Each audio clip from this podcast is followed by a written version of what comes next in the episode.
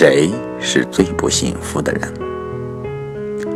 雷淑荣，朋友，讲个故事给你听吧。小周手里手里摆弄着抹布，站在我面前。他是新来的钟点工，热情活络，上手特别快。看我成天在电脑前敲字写作，他从好奇变成了主动请。我呢是农村人，每星期天晚上进城，星期五晚上回家。你们城里人呢朝九晚五，我是朝五晚九。我住在大方向的一个小大杂院里，三平米的格子间，夏天漏雨，冬天漏风。别担心。我自己家有三层楼，十五间房。可是，在城里啊，我一口气接了五家人的活儿，从早上六点到晚上八点，中间没有喘口气儿的时候。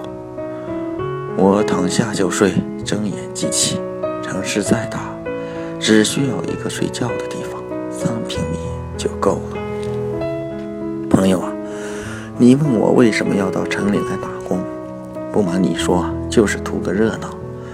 村里面家家户户都建了楼房，可是除了老人和狗，见不到人影儿。早晨起来啊，我往楼顶一站，放眼一望，是看不到尽头的荒凉，从头到脚的冷清。可是，在城里啊，我每天可以串五个家门，就不冷清了。我的第一个女主人住在五台山一栋高级公寓。我一上班，径自入厨房，开始烧水、煎蛋、煮豆浆。早餐摆上桌，我又熟门熟路地打开一间卧室门，走进去，拉开窗帘，一个小姑娘迷迷糊糊地从床上坐起来。我给她穿衣、梳头、扎辫子，又把她拉到卫生间洗脸、刷牙，就像伺候自己的女儿。小姑娘吃完早餐，我帮她拎上书包下楼，骑上车送她去学校。一离开家，小姑娘就活跃起来，一路上叽叽喳喳地说着学校的事情，却很少提到自己的妈妈。我也很少能看到她的妈妈。我进屋的时候，她在睡觉；我干完所有的家务，烧完一桌菜离开，她还是在睡觉。我的第二个女主人还雇了一个奶奶，她是个年轻的单亲妈妈，刚生了个大胖小子，住在新街口一所豪华的高层公寓里。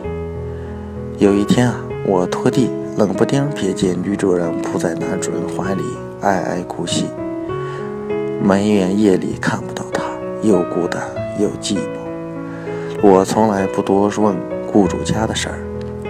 这是做钟点工的基本原则，但是我也忍不住好奇。直到有一天啊，奶妈趴在我耳边嘀咕了两个字儿：“二代。”打开第三家的大门，我每次都会下意识地看看时间，一点半。女主人脸上还留着庄严，假睫毛、厚粉、口红斑驳。等她收拾清爽出来，我已经把饭菜端上桌。我每次都微笑着看着女主人狼吞虎咽，好像饿了一辈子似的。她一天只吃一顿饭，还总是说：“朋友，你做的红烧肉真好吃，就像我妈妈做的一样。”如果不开好她的门，不给她做饭，她就永远起不了床，永远吃不到饭。每天下午三点半，我进入第四个女主人。家里的时候，都会不由自主的打个哆嗦。这个家里连夏天都渗着一股寒意。我从来没见过女主人的笑脸。她那么富有，一个房间挂满了名牌衣服，一个房间陈列名牌包包，可她连半个儿女都没有。这正是女主人的最大心病。我每天到这个家里来，最重要的事儿就是替她熬中药。各种各样的偏方秘方，可是汤药一碗一碗的灌下去，女主人的肚子丝毫不见动静。每当苦涩的药味充溢着整座大房子的时候，我总有一边干活一边咂摸着女主人心里的苦果。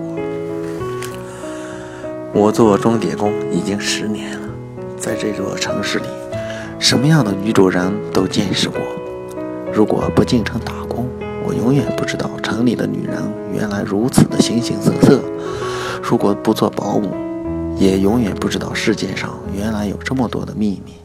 朋友啊，你问我为什么不住家里的三层楼，跑到城里住三平米的窝吧？